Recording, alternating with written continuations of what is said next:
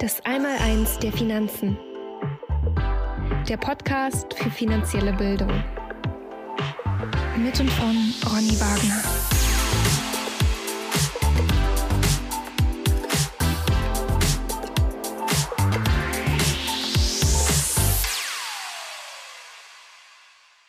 Ja, herzlich willkommen zum äh, Podcast Das Einmaleins der Finanzen. Ähm, heute habe ich einen spannenden Gast bei mir, äh, Timo Künzel von Künzel Investments. Ähm, freue mich sehr, Timo, dass du äh, dir Zeit nimmst, um mit mir ein bisschen zu plauschen.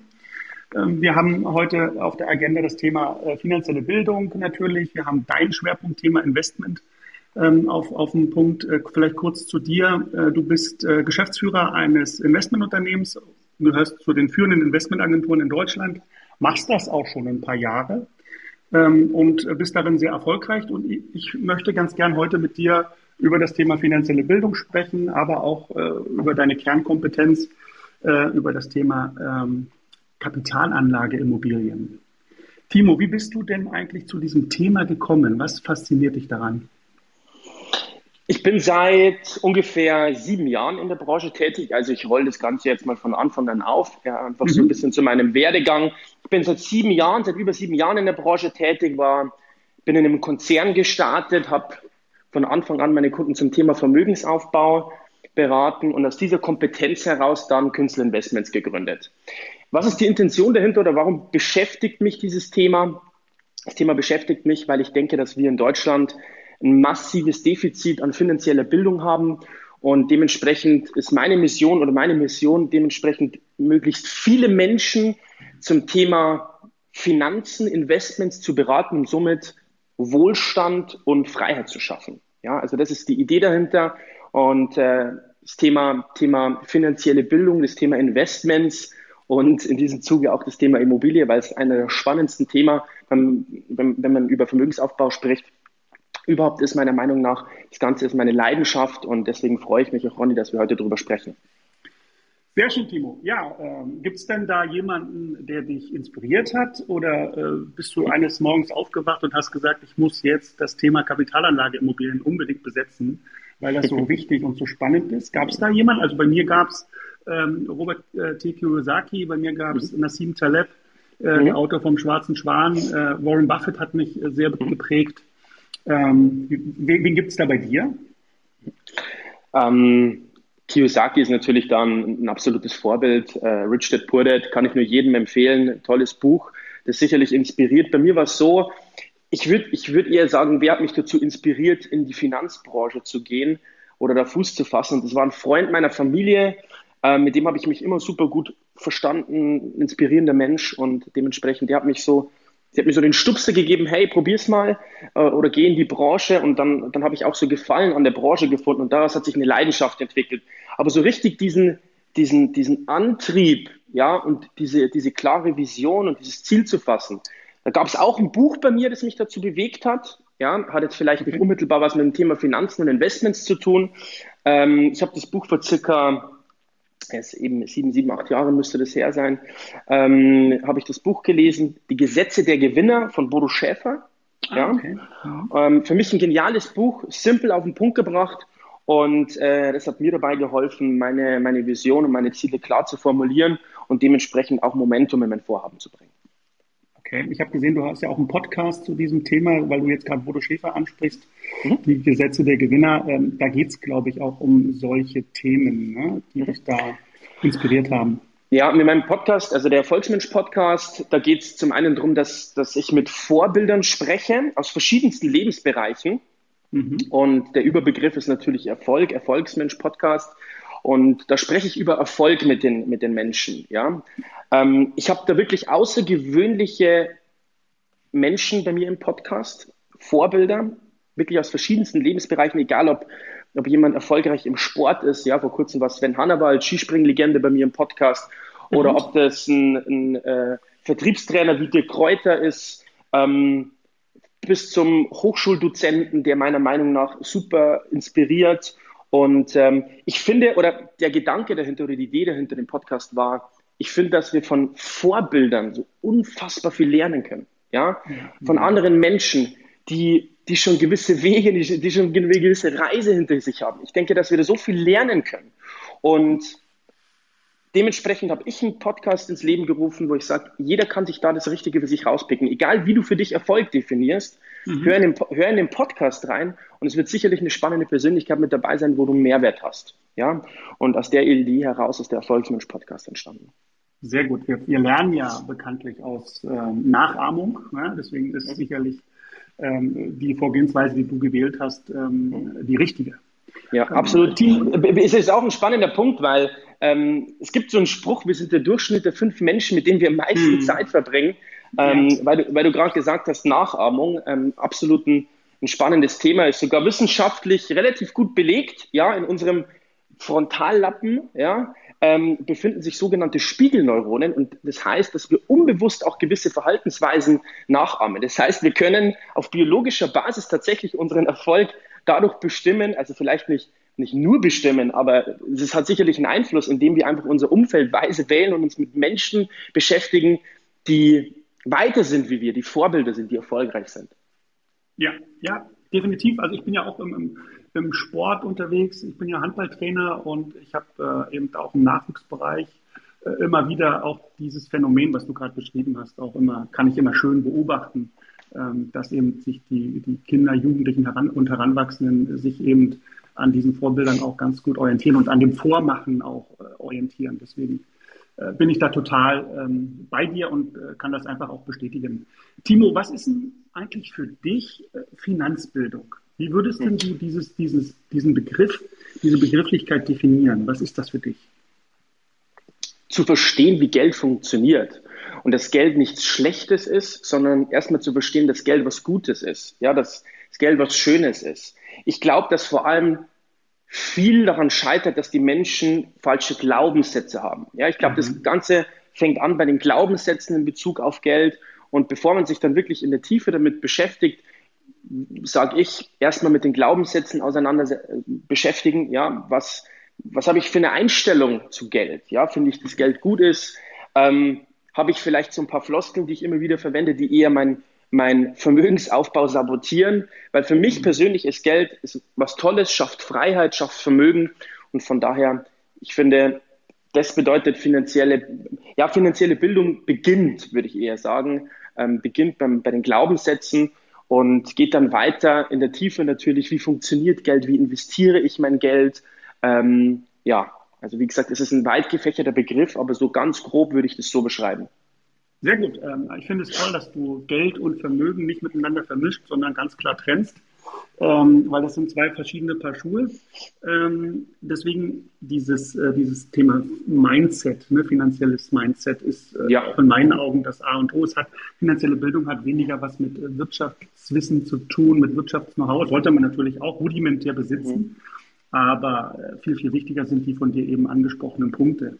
Ja. Ähm, äh, warum wird denn, äh, also aktuell ist es ja so, dass die, die, die Kluft zwischen armen und reichen Menschen, das beschreibt ja Kiyosaki auch immer wieder in seinen Büchern, ähm, die wird ja größer. Und es gibt ja auch unzählige Statistiken, die das belegen.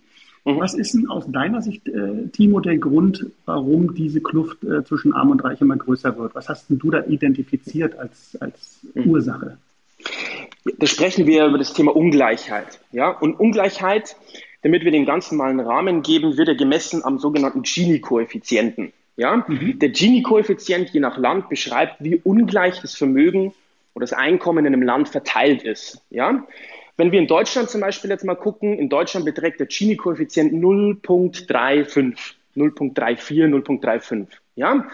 Wenn ein Gini-Koeffizienten in dieser Range ja, bedeutet eigentlich, also alles so zwischen 0.3 und 0.5 bedeutet, dass das Einkommen eigentlich relativ gleich verteilt ist. Relativ, ja, alles relativ.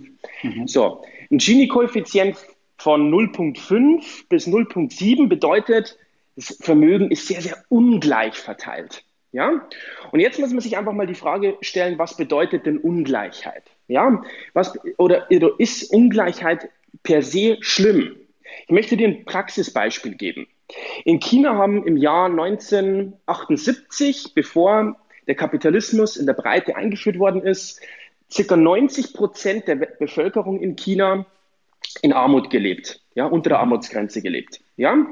Ähm, heute sind es unter einem Prozent. Ja, das heißt, dort wurde der, der Kapitalismus eingeführt, ja, nach, nach Maos Zeit, ja, nach Mao Zedong wurde dann der Kapitalismus eingeführt und in den letzten 30, 40 Jahren haben sich dementsprechend leben mittlerweile 99 Prozent über der Armutsgrenze. Also nicht mehr 90 Prozent unter der Armutsgrenze, sondern mittlerweile 99 Prozent über der Armutsgrenze, nur noch ein Prozent unter der Armutsgrenze. Was ist im gleichen Atemzug passiert? Im Jahr 1978 ja, war der Gini-Koeffizient in China bei 0,2, 0,3. Ja, es war ein sehr, sehr kommunistisch geprägtes Land. Ja, Kommunismus bedeutet ja auch immer oder hat ja immer das übergreifende Ziel, alle sind gleich. Ja, das heißt 0.2, 0.3 irgendwo da. Also für Kommunisten ein Traumwert. Ja, alle sind relativ gleich. Ja, jetzt muss man aber gucken, okay, damals haben aber fast alle oder ein extrem großer Teil, der größte Teil der Bevölkerung in Armut gelebt. So, wie sieht's heute aus? Heute leben über 700 Milliardäre, die höchste Zahl der Milliardäre leben in China, über 700 Milliardäre leben in China und ähm, trotzdem, trotzdem leben über 99 Prozent der Menschen in China über der Armutsgrenze. Also den Leuten geht's übergreifend gut, ja, oder in der, in der breiten Masse gut. Aber China hat auch einen sehr, sehr schlechten Gini-Koeffizienten, ja, also die haben 0,7, ja, also das Einkommen ist eigentlich nicht fair verteilt, aber trotzdem geht es den Menschen gut. Deswegen muss man sich immer die Frage stellen, ist Ungleichheit per se schlecht? Ich glaube, dass Ungleichheit einfach in der freien Marktwirtschaft dementsprechend äh, ein, ein, Bestandteil ist. Ja, ich, ich finde, dass Gleichheit kein wichtiges Ziel ist, das man erreichen soll. Und wie kann man Ungleichheit aber dementsprechend bekämpfen? Oder wenn ich sage, okay, ich fühle mich hier benachteiligt in der Gesellschaft ähm, oder ich habe mein, mein Vermögen ist nicht zufriedenstellend. Ich glaube, da müssen wir Verantwortung übernehmen. Ja, jeder mhm. Einzelne, ich, ich bin der festen Überzeugung, dass jeder Einzelne sein Schicksal selbst in der Hand hat und mit genügend Ausdauer, Engagement und, und Kraft, dass man sich da, da weiterentwickeln kann und seine Ziele erreichen kann. Und es gibt zig Ausreden, ja, also da gibt es so viele verschiedene Sichtweisen. Ich weiß, das ist jetzt auch ein, ein, ein Riesenthema. Aber was ich halt oft erlebe, ist, wenn, wenn Menschen darüber sprechen, mir geht es finanziell schlecht, weil ich in einem System bin, in dem kann ich kein Vermögen aufbauen, weil ähm, ich komme aus armen Verhältnissen, ähm, habe die und die Einschränkung und so weiter. Das ist alles gut, das ist, das ist ein Argument. Aber was mir auffällt, immer wenn man mit solchen Menschen spricht, okay, wie, nur für mich eine Frage. Für dich ist ein Thema, das Thema Geld ein Problem.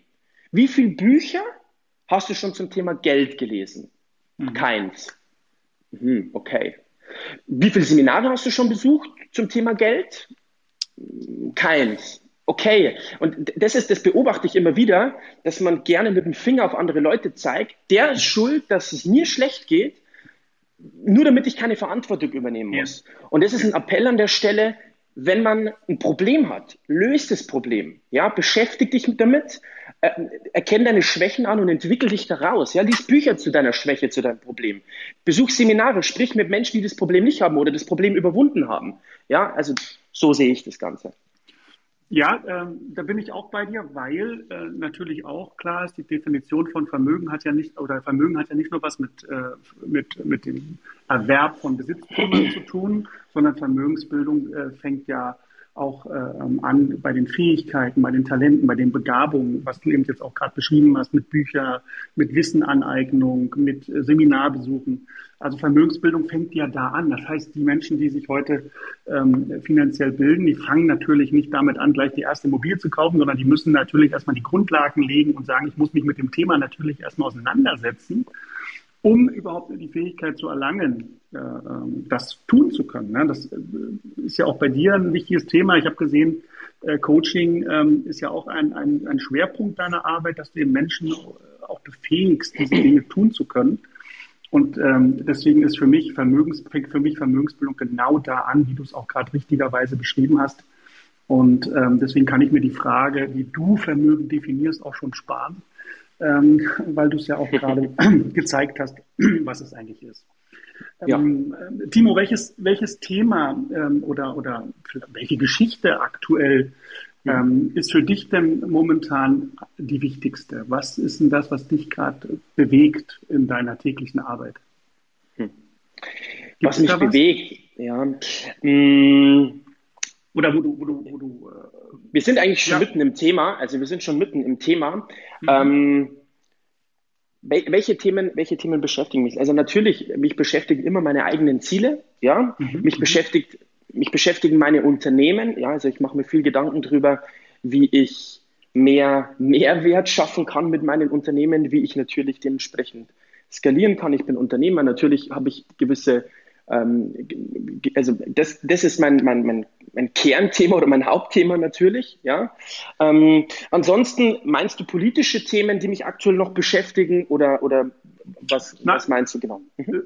Lass uns nicht in, in der Politik mhm. äh, äh, graben, äh, sondern lass uns äh, in der Wirtschaft bleiben, bei den Finanzen bleiben, mhm. bei den Finanzmärkten. Das ist ja das, was uns beide ähm, also was mich dann noch beschäftigt, ja, was mich dann noch beschäftigt natürlich oder, oder worüber aktuell viel gesprochen wird und äh, wo mir auch viele Fragen gestellt werden zu, wie ich den Immobilien oder wo die Reise mit dem Thema Immobilien hingeht. Jüngst haben sich ja auch die Zinsen erhöht. Also das Thema Zinserhöhung und Aussichten im Immobilienmarkt, das sind immer Themen, ähm, über die ich gerne spreche, ja, mhm. über die ich gerne spreche, äh, spreche. Und ähm, ja, das ist also das, äh, ähm, und wie es da weitergeht vor allem, weil du bist ja Unternehmer, du, du kannst ja nicht nur den Blick auf heute richten, du musst ja auch versuchen, einen, Zukunfts, äh, eine Zukunfts, ähm, einen Zukunftsausblick zu wagen. Mhm. Äh, wie, siehst du, wie siehst du aktuell den Immobilienmarkt ganz pauschal? Ähm, und ähm, was macht die Geldpolitik mit diesem Investment in Zukunft? Okay, also wie, wie sehe ich... Mhm. Da muss ich, muss ich weit ausholen, aber ja. nee, eine, eine, eine gute Frage. Ähm, ja, also wie, wie sehe ich das Thema Immobilien im Allgemeinen? Finde ich es noch interessant? Lohnt es sich noch in Immobilien zu investieren? Definitiv ja. Ich finde es die spannendste Anlageklasse im aktuellen Marktumfeld, finde ich, ist das Thema Immobilien. So, ich weiß, ähm, nicht jeder sieht es so wie ich. Ja, also Pessimisten haben in, in, in, Bezug auf Immobilienprognosen mehr Freunde wie die Optimisten. Ich gehöre definitiv mhm. zu den Optimisten. Warum, warum ist es so? Ja, die letzten zehn Jahre haben sich natürlich die Immobilienpreise stark nach oben entwickelt. Ja, wir haben natürlich einen wahnsinnigen Aufschwung am, am, am Immobilienmarkt erlebt und viele denken halt jetzt, boah, es ging so lange gut, wir haben wir haben so ein tolles Marktumfeld jetzt gehabt die letzten zehn Jahre. Die Kaufpreise haben sich so gigantisch entwickelt, kann doch nicht ewig so weitergehen. Und jetzt mit den Zinserhöhungen und so weiter, ähm, es geht nicht so weiter. Und jetzt kommt dann bald der, der große Crash oder die Immobilien stagnieren oder die Preise gehen sogar zurück und was weiß ich. Also ich sehe das anders. Warum sehe ich das anders? Gucken wir uns das Marktumfeld an. Punkt Nummer eins. Wir haben ein historisch hohes Inflationsniveau, 7,9 Prozent.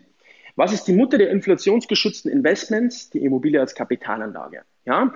Ähm, dementsprechend ist es natürlich schon mal ein, ein Riesenargument meiner, meiner Meinung nach, weil in so einem Marktumfeld, in so einer hochinflationären Phase, muss ich mein Geld vor der Inflation schützen. Ja? Mhm. Jetzt wird natürlich gegenargumentiert, ja, aber die Zinsen steigen doch jetzt und ähm, ähm, macht natürlich auch den Geldmarkt dann wieder interessanter, ja, herkömmliche ähm, ähm, äh, Anlageformen, auch wie, wie Sparbuch und Girokonto, habe ich auch schon alles gehört. Aber man muss sich jetzt mal die nüchternen Zahlen, Daten, Fakten angucken. Von September 2018 bis, ich glaube, letzten Donnerstag war ja die Zinserhöhung, lag der Einlagesatz der EZB bei minus 0,5 Prozent. Das heißt, wenn ich mein Geld am Geldmarkt platziere, ähm, also aufs Sparbuch lege oder aufs Girokonto,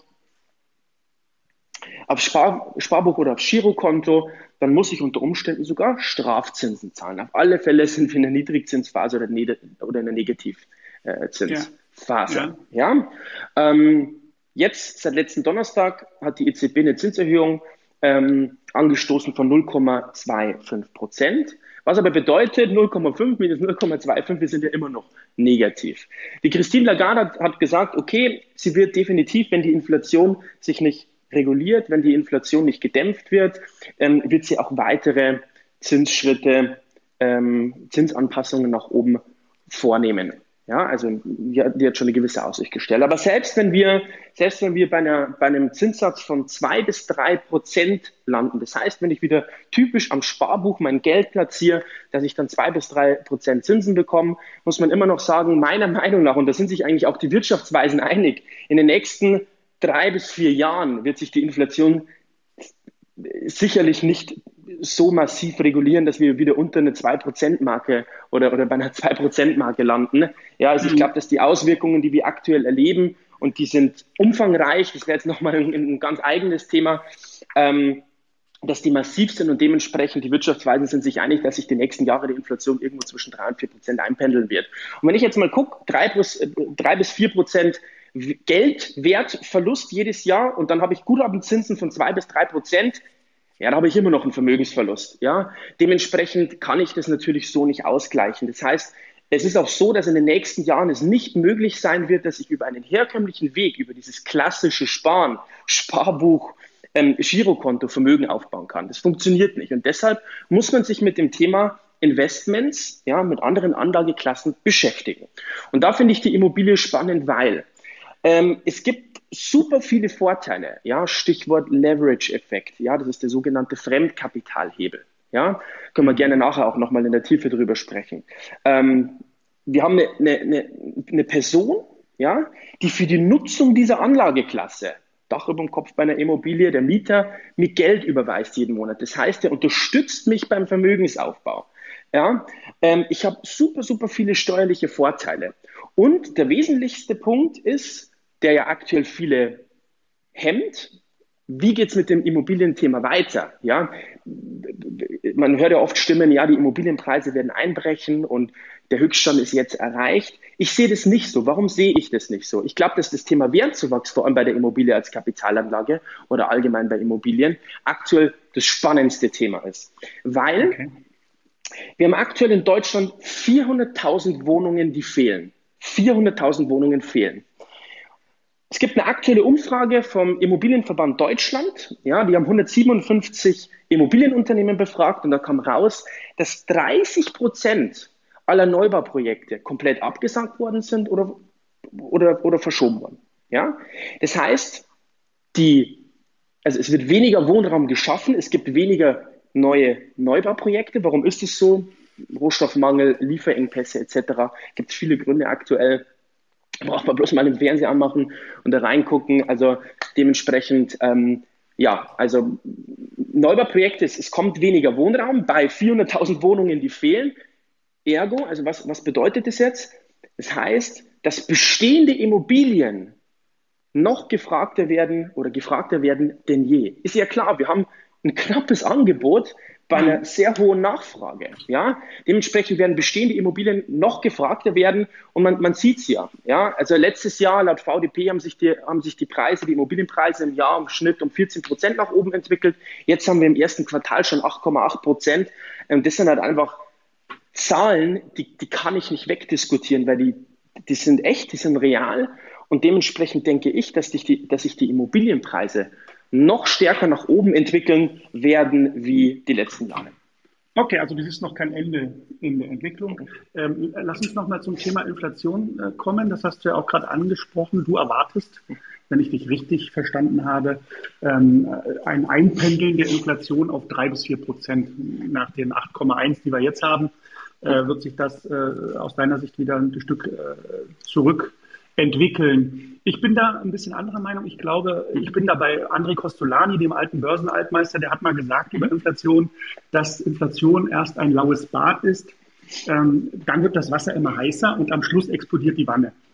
Hm? Was will er damit sagen? Er will damit sagen, ist Inflation einmal entfacht, hm? Äh, dann ist sie nicht mehr aufzuhalten. Dann kann man sie auch nicht mehr zurückdrehen, auch wenn äh, die ähm, Notenbanker jetzt versuchen, durch Zinsanpassung, Zinserhöhung jetzt diese, diesen gigantischen Geldzufluss in die Märkte zu stoppen oder zu regulieren.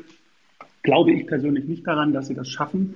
Da, ist die, äh, da sind die Geschichtsbücher leider anderer Meinung, äh, so will ich es mal sagen. Ähm, und deswegen glaube ich nicht, dass sich da viel dran tut. Ich bin bei dir, was das Thema Immobilien anbetrifft. Es, es kann äh, durchaus gut funktionieren. Ich glaube, äh, das Thema Zinsentwicklung ist ein ganz spannendes Thema. Die haben sich ja, die Zinsen haben sich ja seit Jahresbeginn ähm, äh, fast verdoppelt, ne, möchte ich sagen. Und äh, sicherlich wird es auch nicht leichter, sich dort äh, neues Geld zu besorgen, weil auch die Banken in ihrer Kreditvergabe durchaus restriktiver werden könnten oder auch schon sind. Äh, deswegen, äh, Inflation ist ein Riesenthema. Ähm, man kommt an der Immobilie als Kapitalanlage definitiv nicht vorbei.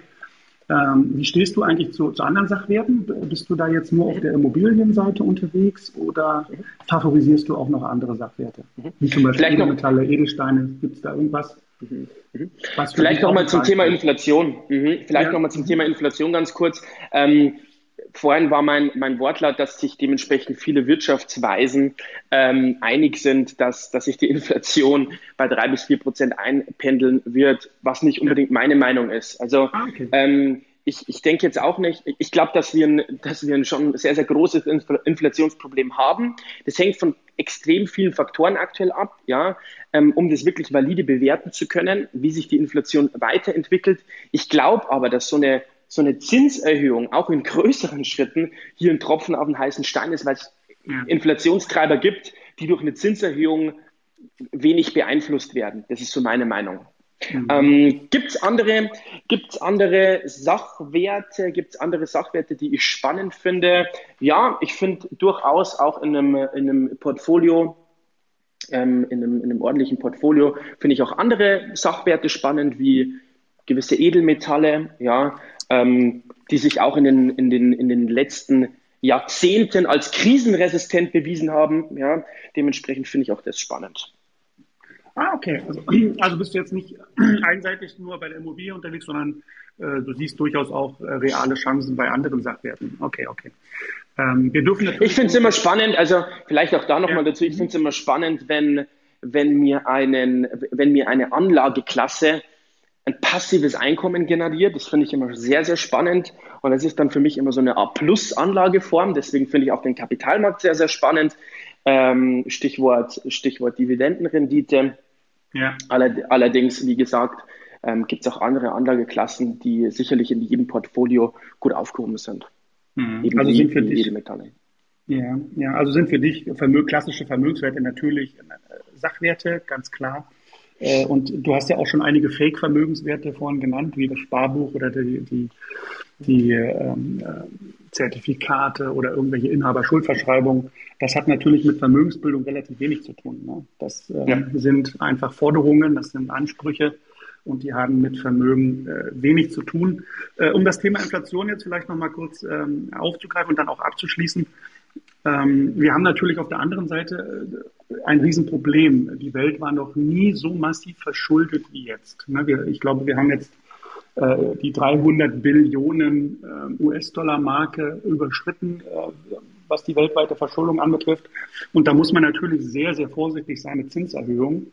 Absolut. Weil das, das Ding kann uns natürlich auch gigantisch äh, um die Ohren fliegen, wenn man zu stark die Zinsen anhebt und eben damit äh, diesen, Schuldenberg auch äh, unbezahlbar macht. Und wir wissen ja auch aus der Geschichte, dass Kinder auf Schuldenbergen nicht so gerne spielen. Also äh, Schulden sind per se für die Zukunft immer ähm, schon ähm, ein Problem für die weitere Entwicklung. Und da muss man mal gucken, wie die Nummer ausgeht.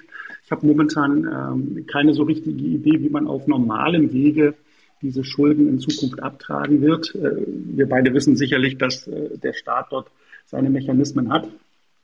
Aber so diese klassische äh, Schuldenrückzahlung, wie wir sie kennen jetzt, ne, wenn ich eine, wenn ich einen Kredit aufnehme und den dann durch äh, Tilgungszahlungen abtrage, das macht der Staat natürlich so auf die Art und Weise nicht. Da ist, findet man ja auch viele, viele Beispiele in den Geschichtsbüchern. Deswegen ja. ist die Inflation natürlich da auch ein willkommenes Instrument, um hier diesen Berg in Zukunft auch abzutragen. Ja, äh, finde ich, finde ich total spannend. Ähm, ähm, was, was würdest du denn heute oder was empfiehlst du denn eigentlich äh, Sparern? Ich meine, der Deutsche äh, ist für mich, der deutsche Anleger ist für mich so ein klassischer Sparer. Äh, wir brauchen uns ja bloß die Entwicklung der Geldvermögen in den letzten Jahren anschauen. Die sind ja immer größer geworden. Also die Fake-Vermögenswerte haben in Deutschland weiter zugenommen. Leider ist die Vermögensbildung da ein bisschen ins Hintertreffen geraten. Wir sind im europäischen Bereich, ich glaube, vorletzter, was das Eigentum oder die Eigentumsquoten anbetrifft.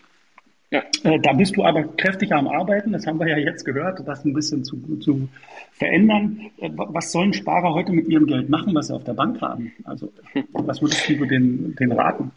Du hast gerade echt was Spannendes angesprochen. Ähm, sind wir wieder beim, beim, bei, bei, der, bei der Ursache des Übels. Ja, ähm, ähm, es fehlt einfach an finanzieller Bildung. Wir werden im internationalen Vergleich oftmals ausgelacht, ja, die stupid Germans, weil wir nicht wissen, wie Geld funktioniert.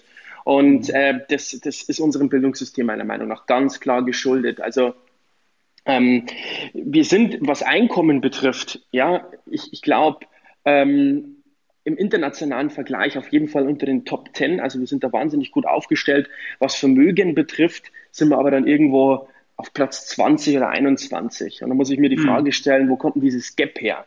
Und das hängt eben ganz klar mit dem Thema ähm, ja, fehlendes Know-how in Bezug auf Geld, Invest Investments äh, zusammen. Ja? Ähm, in unserer Gesellschaft ist es ja auch ist ja auch, ist es oft verpönt, über Geld zu sprechen. Ja, da haben die wenigsten ja. Lust drauf. Ja, was ich komisch und schade finde. Ähm, was rate ich jemanden, der ähm, jetzt Vermögen aufbauen möchte, bei dem es jetzt Klick macht, der sagt, okay, verstehe ich, ich verstehe, dass das Marktumfeld wahnsinnig herausfordernd ist und dass wenn ich auch in Bezugnahme auf unser Sozialsystem hier nicht Gas gebe, dass ich dann vor einer riesen Rentenlücke stehe oder dir ins Auge blicken muss. Und wenn ich jetzt nicht ins Handeln komme oder noch besser, umso eher ich ins Handeln komme, ähm, desto, desto schneller kann ich natürlich dieses Problem lösen. Ähm, ja, was, was rate ich dem? Ich, ich würde jeden raten, erstmal ähm, wirklich, jetzt sind wir wieder bei dem Thema, was ich vorhin auch schon gesagt habe, mal mit dem Thema Glaubenssätze anfangen. Ja, also ganz klar mit dem Thema Glaubenssätze anfangen, erstmal zu hinterfragen, wie stehe ich eigentlich zu Geld? Ja, ähm, finde ich ein tolles Buch zum Thema Glaubenssätze, finde ich ähm, von Tihauf Ecker, so denken Millionäre, finde ich ein tolles Buch, mhm. kann ich jedem empfehlen. Ähm, und dann würde ich eben, ähm, ja, würde ich mich, würde ich mir eine Strategie zurechtlegen, ja, würde mir vielleicht auch einen, einen Profi an die Hand nehmen, würde mich von einem Profi an die Hand nehmen lassen und dann würde ich mir eine Strategie äh, zurechtlegen, würde meine Ziele klar definieren, wo will ich finanziell hin, was ist mir wichtig, und wenn ich meine Ziele kenne, wenn ich weiß im groben, wie soll der Weg aussehen, was habe ich für Möglichkeiten, wie kann ich vielleicht meine Möglichkeiten noch optimieren, also einen genauen Plan schmieden und mich dann aufstellen. Ja, was, ich sage jetzt mal drei Anlageklassen, die in jedes, um das vielleicht noch ein bisschen konkreter zu formulieren, was in jedem Portfolio einfach mit drin sein muss. Ähm, das ist meiner Meinung nach eine Immobilie, ganz klar. Mhm. Auf Platz eins die Immobilie als Kapitalanlage. Also fremdgenutzt, ähm, fremdgenutzt, genau. Ganz, ganz wichtig, fremdgenutzt. Ich spreche nicht vom Eigenheim. Ein Eigenheim ja. hat für mich nicht, nichts mit dem Investment zu tun, sondern es ist ein Luxusgut. Ja, ein, ein Eigenheim ist ein Luxusgut. Ähm, und eine fremdgenutzte Immobilie ist ein Investment, eine Anlageklasse. Mhm. Ja, also die klassischen Sinne, eine vermietete Eigentumswohnung. So. Und ähm, ja, einmal die Immobilie als Kapitalanlage, dann würde ich ein kapitalmarktnahes Produkt ähm, empfehlen. Ja, das heißt, ich würde mir ein ETF mit reinpacken. Ja, ich würde mir ein ETF mit reinpacken. Können wir auch nachher nochmal darüber sprechen, was es genau ist für die Zuhörer, wenn, wenn ähm, ähm, für denjenigen, der nicht weiß, was es ist. Also ein ETF würde ich mit reinpacken am Anfang. Ja, mhm. ähm, und vielleicht auch noch eben gerne auch Edelmetalle. Ja, finde ich auch spannend, ähm, wie Gold oder Silber einfach nochmal als eher sicherheitsorientierte Anlageklasse würde ich die noch mit reinpacken. Okay, dann bist du ja schon ziemlich nah bei der Drei-Speichen-Regel, ne, die ja über 1600 Jahre bewiesen hat, dass sie ganz gut funktioniert. Ähm, Finde ich, finde ich interessant, dass du da äh, eben äh, nicht alles auf eine Karte setzt äh, und eben dort durchaus auch sagst, andere Anlageklassen haben ja auch eine Daseinsberechtigung und ähm, das würde ich auch so unterschreiben. Natürlich ist das Thema, was du gerade angesprochen hast, auch mit den, mit den Millionären, ähm, ist natürlich, ähm, wir haben ja, wenn man sich die Statistiken jetzt über die Millionäre in den letzten Jahren anschaut, das, oder Milliardäre auch, ähm, das hat ja dramatisch zugenommen. Und da ist natürlich die Frage, wo kommt denn das eigentlich her? Warum gibt es denn auf einmal so viele Millionäre? Ähm, und da spielt natürlich auch die Konstruktion unseres Geldsystems eine große Rolle. Ne? Dieses äh, dieses ungedeckte Papiergeld äh, ist natürlich dafür prädestiniert, ähm, mehr, es mehr Menschen zu ermöglichen, äh, in, in finanziellen Wohlstand äh, zu leben. Und da stellt sich mir natürlich auch die Frage äh, an dich, wie siehst denn du eigentlich aktuell dieses Geldsystem? Wie wird denn das, wie bewertest du das aktuell? Wir haben ja schon über Inflation gesprochen, da hast du ja schon ein bisschen was zu gesagt, aber wie, wie siehst denn du das? Mit dem, mit dem Hintergrund, ähm, dass eben Geldsysteme, so wie sie aufgebaut sind, eben auch äh, ein Verfallsdatum haben. Wie, wie, wie schätzt du das ein? In wie, in, in, wie meinst du Verfallsdatum? Naja, wir wissen ja aus den, Geschicht, aus den Geschichtsbüchern, dass Geldsysteme mhm. ungefähr, also so wie sie jetzt aufgebaut sind, es gab natürlich in der mhm. Geschichte auch andere Beispiele, Aber so ein klassischen Geld Geldsystem, wie es heute aufgebaut ist, also Geldentstehung durch Kredit, nichts anderes ist ja unser, unser System, äh, haben eine Lebenserwartung von 50 bis 70 Jahren. Und dann äh, gehen sie halt kaputt, weil sich das System eben so stark äh, mit Schulden aufgebläht hat. Äh, Stichwort Minsky-Effekt oder Minsky-Moment ähm, für die, ähm, die da in, äh, die volkswirtschaftlich sich ein bisschen mehr beschäftigen, wissen, was ich meine. Also diese, diese mhm. hohe Fremdver diese hohe Verschuldung, diese, die dazu führt, dass eben äh, Finanzsysteme instabil werden. Mhm. Das führt dazu, dass eben diese Geldsysteme nach 50 bis 70 Jahren immer wieder umkippen. Wie würdest du mhm. das aktuell sehen? Äh, siehst du da Gefahren oder sagst du, nein, die Notenbanken haben alles im Griff und äh, es wird alles äh, entspannt weiterlaufen? Also die Notenbanken, denke ich, haben nicht alles im Griff. Also es ist ja wirklich eine sehr, sehr spezielle Zeit, sage ich mal. Ähm, also eine so krisenbehaftete Zeit wie jetzt, also historisch gesehen von einer Krise in die nächste, ja, also mhm gibt es wenige Epochen, wo es mal so intensiv oder wo, wo unser Geldsystem auch so gelitten hat. Ähm, ja.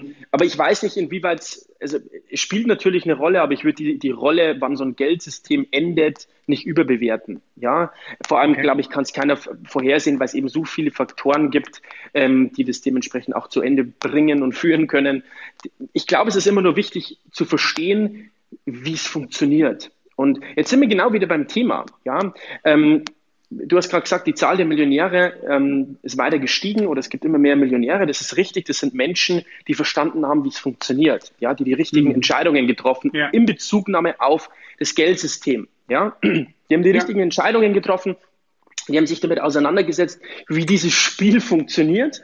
Und ich empfehle sind wir wieder beim Ursprung ähm, von dem, was ich äh, von Anfang an sage, mich mit dem Thema zu beschäftigen. Ja, nicht mit dem Finger auf ein System zeigen, nicht mit dem äh, Finger auf Millionäre zeigen, ähm, sondern zu überlegen, wie ich in diesem Spiel, in diesem Umfeld performen kann. Und es gibt so viele tolle Tools. Ja, ähm, also Lösung, konkretes, konkrete Anleitung, abends nicht nach Hause kommen und Netflix gucken, sondern nach der Arbeit mal vielleicht ein Buch in die Hand nehmen. Ähm, YouTube, eine unfassbare Quelle zu unterschiedlichsten Themen. Ja, gib mal ein bei YouTube finanzielle Bildung, Vermögensaufbau. Was ist ein ETF? Wie funktioniert eine Immobilie als Kapitalanlage? Gibt Millionen von Videos. Ja, ja. es gibt also was wir für, ein, für eine Bildungsquelle, eine Informationsquelle, wo wir da Zugriff drauf haben, ist unfassbar. Und trotzdem gibt es so viele Menschen, die einfach nur ihre Zeit mit, mit Fernseh gucken, mit Entertainment verbringen. Das ist zum Teil auch okay. Also jeder, jeder, ähm, wenn jemand sagt, ich habe ein Hobby, ich, ich gucke gerne Film, ist ja alles gut, aber es geht natürlich immer darum, welche Gewohnheiten habe ich und wie verbringe ich den größten Teil meiner Zeit. Und wenn ich dann natürlich ein Problem habe und wenn ich weiß, dass Vermögensaufbau oder der Kontostand auch mit vielen anderen Lebensbereichen zusammenhängt. Ja, ähm, ist mittlerweile auch wissenschaftlich relativ gut belegt, dass sich ähm, das gesundheitliche Wohlbefinden oder der gesundheitliche Zustand auch dementsprechend mit dem, mit dem Kontostand äh, korreliert. Ja, ähm, dementsprechend finde ich es wichtig, dass man da, dass man da andere Routinen entwickelt und sich einfach mit dem Thema auseinandersetzt, wie dieses Spiel funktioniert, wie dieses, wie dieser Markt funktioniert. Sehr gut. Ja, also Absolut bin ich bei dir. Das war jetzt vorhin keine Schelte für die Millionäre, um Gottes Willen. Ich wollte nur damit ausdrücken, äh, dass natürlich dieses Geldsystem das begünstigt. Äh, in anderen Geldsystemen, die eben die Geldschöpfung begrenzen, ist es ungemein schwerer, äh, so eine so große Anzahl an Millionären auch herauszubringen. Deswegen ist es vollkommen wichtig, was du sagst. Wir müssen die Spielregeln kennen, wir müssen wissen, wie das System funktioniert und wir müssen gucken, wie kann man das für die eigene Vermögensbildung dann auch benutzen. Ich will nicht sagen ausnutzen, sondern benutzen. Ähm, super, ähm, finde ich toll, dass du diese Einstellung hast und dass du dich da auch mit diesem finanziellen Mindset äh, sehr stark beschäftigst. Äh, ist für mich auch ähm, eigentlich die Hauptquelle für ähm, Vermögensbildung. Ja, ähm, kommen wir nochmal zu deinem Thema Immobilien zurück. Ähm, gibt es denn da eine Region, die du favorisierst? Weil es gibt ja auch den, den bekannten Spruch, dass die Lage bei einer Immobilie extrem wichtig ist. Hast du da irgendwelche Regionen besonders im Auge, wo du glaubst, da gibt es riesengroße Chancen in der, nächsten, in der nahen Zukunft?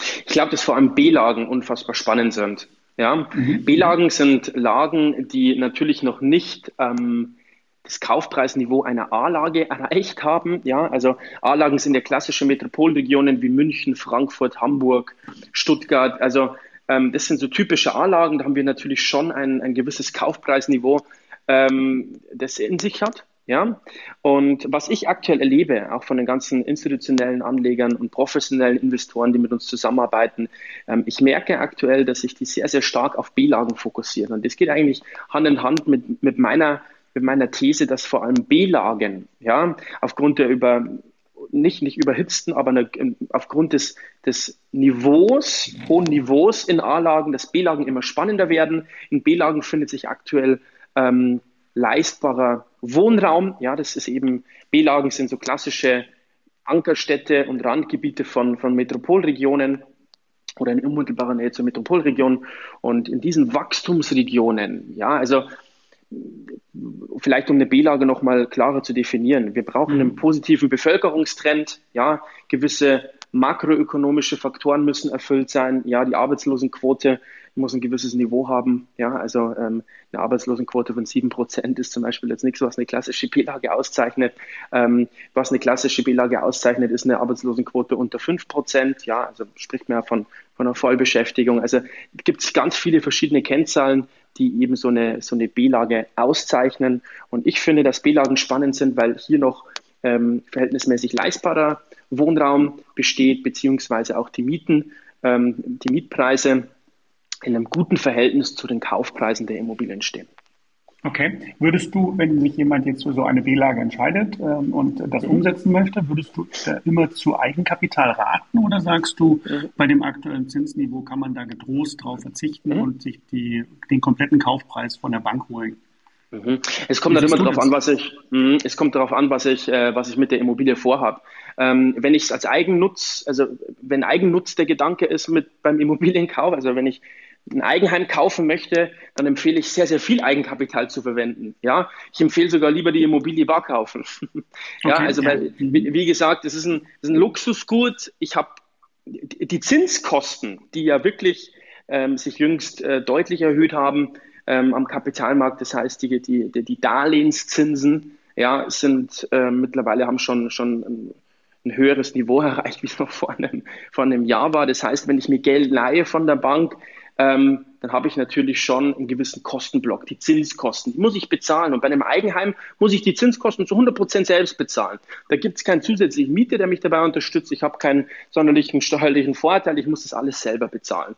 Und deswegen rate ich dazu, weil eben das Eigenkapital, was ich hier reinbringe, ja, ähm, hm. das Eigenkapital, was ich hier mit reinbringe, beeinflusst natürlich den Zinssatz maßgeblich. Also es ist immer so der größte Hebel, ist das Thema Eigenkapital, wie ich den Zinssatz nach unten beeinflussen kann. Ähm, und äh, es ist natürlich eine Utopie zu sagen, wie ich es vorhin gesagt habe, einfach bar kaufen. Ja, können ja die wenigsten bei dem Kaufpreisniveau, was wir hier haben, bei, in Bezugnahme auf Immobilien. Ähm, aber trotzdem empfehle ich, viel Eigenkapital mit einzubringen. Ja, okay. ich empfehle, viel Eigenkapital mit einzubringen, mindestens 30 Prozent. Ähm, und wenn ich nicht 30 Prozent Eigenkapital habe bei einer, bei einer Immobilie als Eigenheim, ja, ähm, dann würde ich nicht zu dem Immobilienkauf raten Bezugnahme auf Eigenheim. Ja? Bei der fremdgenutzten Immobilie ist es anders. Ja? Bei der fremdgenutzten Immobilie ist es anders. Ähm, hier ist zum einen schon mal der Zinssatz sekundär. Warum ist er sekundär? Ähm, die Zinskosten werden zum größten Teil vom Mieter getragen. Ich bekomme eine monatliche Miete. Plus, ich kann die Zinskosten steuerlich geltend machen. Das heißt, ich bekomme als Investor, obwohl der Mieter zum größten Teil die Zinskosten mit seiner Miete abdeckt, bekomme ich eine steuerliche, eine steuerliche Rückerstattung. Also Zinskosten sekundär. Der nächste Punkt ist der, ähm, bei der fremdgenutzten Immobilie macht es durchaus Sinn, möglichst viel Fremdkapital zu nutzen. Ja, natürlich muss man den Verschuldungsgrad immer im Auge behalten. Das heißt, äh, eine 110% Finanzierung, wenn man sogar die Kaufnebenkosten mitfinanziert, ist in der Regel nicht, ähm, nicht äh, empfehlenswert. Mhm. Ja, aber im Großen und Ganzen sollte man natürlich so viel Fremdkapital, also so viel Darlehen wie möglich nutzen. Warum ist es so? Ich gebe dir ein einfaches Praxisbeispiel. Ja, mal angenommen, ich sage jetzt, ich habe 100.000 Euro auf der Bank und ich kaufe mir jetzt eine Immobilie Cash für 100.000 Euro, eine fremdgenutzte. Ja, jetzt sprechen wir nicht vom Eigenheim, wirklich fremdgenutzt. Okay, ja, ja. vermietete Eigentumswohnung, 100.000 Euro und ich habe Mieteinnahmen von 300 Euro im Monat. So, rein einfaches, vereinfachtes Beispiel. So, 300 Euro im Monat sind 3.600 im Jahr, sind 36.000 Euro in zehn Jahren. Okay. Das heißt, ich habe 100.000 Euro investiert und habe nach zehn Jahren 36.000 Euro wieder zurück. Das heißt, nach, 36, äh, nach zehn Jahren habe ich immer noch nicht meine 100.000 Euro wieder. Nach 20, mhm. nach 20 Jahren sind es 72.000. Das heißt, auch dann habe ich immer noch nicht meine 100.000 Euro wieder. Nach 20 Jahren immer noch nicht. Wie sieht es nach 30 Jahren aus? Gut, dann haben wir es fast geschafft. Okay. Oder dann haben wir es definitiv geschafft. Schon ein bisschen eher haben wir es geschafft. So, wie sieht es jetzt aus, wenn ich das Ganze mit Fremdkapital äh, mache? Ja? Stichwort Leverage-Effekt, Fremdkapitallabel. Wie, wie sieht das Ganze jetzt aus, wenn ich mit Fremdkapital mir eine Immobilie erwerbe? So, also eine fremdgenutzte. Ich nehme mir oder ich leihe mir 100.000 Euro von der Bank für meinen Immobilienkauf. Ja? Mhm. Habe 300 Euro Mieteinnahmen und habe 400 Euro Tilgung.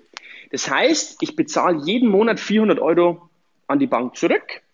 Ja, mal 12 sind 4.800, mal 10 sind 48.000 Euro in 10 Jahren. Davon hat natürlich ähm, 36.000 Euro der Mieter bezahlt in 10 Jahren. Das heißt, ich habe 12.000 Euro Eigenaufwand gehabt in diesen 10 Jahren. Das heißt, ich habe selbst 12.000 Euro investiert.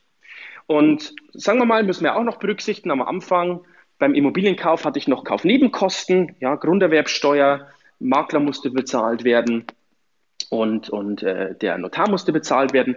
Rechnen wir einfach vereinfacht mit 10 Prozent. Das heißt nochmal 10.000 Euro, die ich von Anfang an investieren muss. Das heißt, mein Eigenaufwand plus die Kaufnebenkosten sind 22.000 Euro, die ich nach 10 Jahren investiert habe. An die Bank habe ich 48.000 Euro zurückbezahlt. So, das heißt, ich habe jetzt zwei Möglichkeiten nach zehn Jahren. Ja, ich habe nach, nach zehn Jahren überlege ich mir, was mache ich mit meiner Immobilie. Also, wenn ich die Immobilie nach zehn Jahren verkaufe, ist der Gewinn, der daraus resultiert, steuerfrei. Und wenn wir uns jetzt ähm, gucken wir uns mal dieses Szenario an. Ich entscheide mich dafür, dass ich die, die, dass ich die Immobilie nach zehn Jahren verkaufe. Die Kaufpreise, ich habe vorhin schon gesagt, letztes Jahr haben sich die Kaufpreise um 14 Prozent nach oben bewegt. Ähm, Im ersten Quartal 2022 waren es schon 8,8 Prozent. Und ähm, lass uns aber hier einfach schlecht rechnen. Mal angenommen, die Kaufpreise entwickeln sich in den nächsten zehn Jahren nur um zwei Prozent jährlich nach oben. Prognose ist völlig, also nicht meine Meinung. Ich glaube, dass es wesentlich äh, stärker nach oben gehen wird. Aber das ist jetzt einfach mal eine, eine eine sehr, sehr konservative Schätzung. Ja, das heißt, wir haben in zehn Jahren 20 Prozent Wertzuwachs. Das heißt, meine Immobilie ist nicht mehr 100.000 Euro wert, sondern 120.000 Euro wert. So, nach ja. zehn Jahren sagt dann die Bank, stopp, du hast ja dementsprechend 48.000 Euro zurückbezahlt. Wir bekommen aber noch eben, weil 100.000 Euro haben wir dir geliehen, 52.000 Euro von dir zurück. Ähm, merke oder nicht vergessen, von diesen 48.000 Euro, die ich zurückbezahlt habe, hat den größten Teil 36.000 Euro der Mieter bezahlt. So, das ja. heißt, nach zehn Jahren, nach zehn Jahren verkaufe ich die Immobilie für 120.000 Euro, ja, mhm. hab dann muss ich die, die 48, äh, die, die äh, 52.000 Euro Restschuld an die Bank äh, bezahlen. Ja, das heißt, ich habe hier noch einen, ähm, einen äh, habe ich, hab ich einen Gewinn von 68.000 Euro in diesem Beispiel. Also 120.000 minus 52.000 habe ich 68.000 Euro steuerfreien Gewinn. Fairerweise muss ich noch sagen, ähm, wir haben ja 22.000 Euro Eigenaufwand gehabt. Das heißt, natürlich müssen wir den abziehen und das heißt, es bleiben noch 46.000 Euro steuerfreier Gewinn übrig in einem sehr, sehr konservativen Szenario. Das heißt, ich habe 46.000 Euro steuerfreien Gewinn nach Abzug der Kosten. Sehr vereinfachtes Beispiel. Ich kann aber auch sagen, nee, ich möchte keine 46.000 Euro Gewinn nach zehn Jahren. Ähm, ich möchte die Immobilie behalten, weil was mache ich mit dem Geld? Es ist nach wie vor ein herausforderndes Marktumfeld.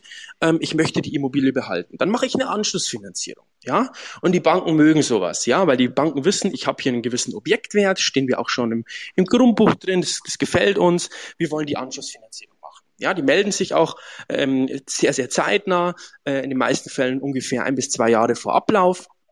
Und dementsprechend melden Sie sich und sagen, dürfen wir die Anschlussfinanzierung machen. Kann man natürlich dann auch gucken, wer macht die beste Anschlussfinanzierung. Und dann habe ich aber nicht mehr, dann habe ich auf der Habenseite eine Immobilie, ja, mit einem Wert von 100, 120.000 Euro, ja. Mhm, und auf ja. der Sollseite nur noch eine Darlehensschuld von 58.000 Euro. Das heißt, ich habe auch eine wenig, eine geringere Tilgungsrate. Ich empfehle immer eine relativ geringe Tilgungsrate in, in so einem Szenario, weil dann bin ich Cashflow-orientiert unterwegs. Und wie gesagt, wenn ich sage, ich habe keine Mietsteigerungen gehabt, ist ja alles, wie gesagt, sehr, sehr konservativ gerechnet. Ich habe nach wie vor 300 Euro Mieteinnahmen, wie, ähm, wie am Anfang tilgt dann nur noch, ähm, tilgt dann nur noch dementsprechend 150 Euro ähm, zurück an die Bank. Ich habe eine geringere Tilgungsrate oder sagen wir 200 Euro, einfach wirklich, wirklich völlig vereinfacht dargestellt. Dann habe ich einen positiven Cashflow an dem Beispiel von 100 Euro. Ja, das heißt, ich kann mich einfach entscheiden nach zehn Jahren. Entweder ich habe eine passive Einnahme, ja, bei der Anschlussfinanzierung in diesem Szenario, in Szenario 2, ich habe einen passiven, also einen passiven Cashflow aufgebaut, ja, ohne dass ich aktiv etwas tun muss, eine Einnahme oder ich generiere einen steuerfreien Gewinn. Die zwei Optionen habe ich. Und ich glaube, das Beispiel verdeutlicht einfach nochmal, warum es vor allem bei der fremdgenutzten Immobilie spannend ist, mit Fremdkapital zu arbeiten. Okay, okay, gut. Äh, da an deine Ausführung jetzt äh, anschließend äh, meine Frage, die mir häufig gestellt wird in letzter Zeit was soll ich mit meiner Immobilie machen, die ich vor 10 oder 20 Jahren gekauft habe? Was würdest du den Menschen raten, die sich jetzt äh, Gedanken über einen Verkauf ihrer Kapitalanlage Immobilie machen und nicht wissen, äh, was sie da jetzt machen sollen? Sollen sie den Gewinn realisieren? Sollen sie das weiter behalten? Äh, was ist denn da so? Gibt es da eine Faustformel für oder sagst du, das ist natürlich immer auch eine sehr individuelle ähm, Einschätzung, die man da abgeben muss? Ja, ähm, ist eine sehr individuelle Geschichte. Warum ist die individuell? Einmal kommt es auf die Lage drauf an. Ja, also wenn ich sage, okay, ähm, ich habe eine Immobilie in der C- oder D-Lage, muss ich das natürlich anders betrachten wie eine Immobilie in der A- oder B-Lage. Ja, also und es kommt nochmal drauf an, was ich vorhab. Ja, was so meine Ziele sind. Ja, ähm, eine Immobilie bedeutet ja auch immer Verwaltungsaufwand. Ja, das darf man ja auch nicht vergessen. Wir haben jetzt über viele Vorteile gesprochen, aber eine Immobilie hat ja auch gewisse Negativmerkmale. Erhöhter Verwaltungsaufwand, man hat ein Leerstandsrisiko, ähm, ja, Kommunikation mit dem Mieter, lauter mhm. solche Geschichten, ja, ähm, und dementsprechend dieser, diesen, diesen Verwaltungs, also oder diese Negativmerkmale darf ich ja nicht außer Acht lassen. Und man muss halt alles betrachten. Was habe ich vor? Gehe ich in Rente? Möchte ich, habe ich gewisse Freizeitaktivitäten, ähm, denen ich jetzt viel Zeit widmen möchte? Ähm, oder ich bin mitten im Berufsleben, ich bin Arzt und arbeite 60, 70 Stunden. Ähm, ich bin, ich bin Manager. Ähm, möchte ich meine Zeit mit dieser Anlageklasse verbringen oder nicht? Ähm, es gibt so viele verschiedene Faktoren. Ja, ist der Gewinn, der daraus resultiert, möchte, möchte ich jetzt einen Gewinn erzielen, weil ich einen Liquiditätsbedarf habe? Es kommt auf viele verschiedene, verschiedene Punkte darauf an. Was ich ganz klar aber sagen kann, wenn jemand sagt, ich habe jetzt in einer A-Lage beispielsweise in München vor 20 Jahren eine Immobilie gekauft für 500.000 Euro und die ist jetzt 2 Millionen Euro wert ähm, und ich möchte jetzt hier 1,5 Millionen Euro verdienen, nur damit ich sie dann oder damit ich das Geld dann irgendwo aufs Sparbuch pack, das kann ich nicht empfehlen. Sondern okay. wenn man so eine, wenn man in so einer Situation ist, dann würde ich empfehlen, mich einmal damit auseinanderzusetzen, was mache ich, ja, was habe ich vor, was plane ich, wo möchte ich hin, ja, mir ein Ziel zu setzen und dementsprechend zu handeln. Ja, wenn ich sage, okay, ich möchte mir viel, nur mal eine Idee, ein Beispiel. Ich möchte ähm, mir ein passives Einkommen, maximales passives Einkommen schaffen und ich habe jetzt eine Immobilie in der A-Lage und kann daraus eine Million oder 1,5 Millionen Euro steuerfreien Gewinn erzielen, dann könnte man überlegen, ähm, wenn man sehr, sehr freiheitsorientiert denkt, dass ich vielleicht eine Dividendenstrategie fahre, dass ich sage, ich platziere mein Geld im Kapitalmarkt, plus ich kaufe mir ähm, renditeorientierte ähm, ähm, ähm äh, Kapitalanlageimmobilien, die dementsprechend Cashflow generieren ähm, gibt auch Full-Service-Lösungen. Ja, das heißt, wir bei Künstler Investments haben Full-Service-Lösungen für unsere Investoren, die sagen, oder genau für diejenigen, die sagen, die freiheitsorientiert sind und sagen, ich möchte ähm, in eine Immobilie investieren, weil ich die Vorteile total spannend finde, aber ich möchte diese Negativmerkmale nicht. Ich habe keinen Bock auf ein Leerstandsrisiko, ich habe keine Lust auf einen erhöhten Verwaltungsaufwand, Kommunikation mit dem Mieter. Wenn ich am Sonntag beim Frühstücken sitze, dann möchte ich nicht gestört werden.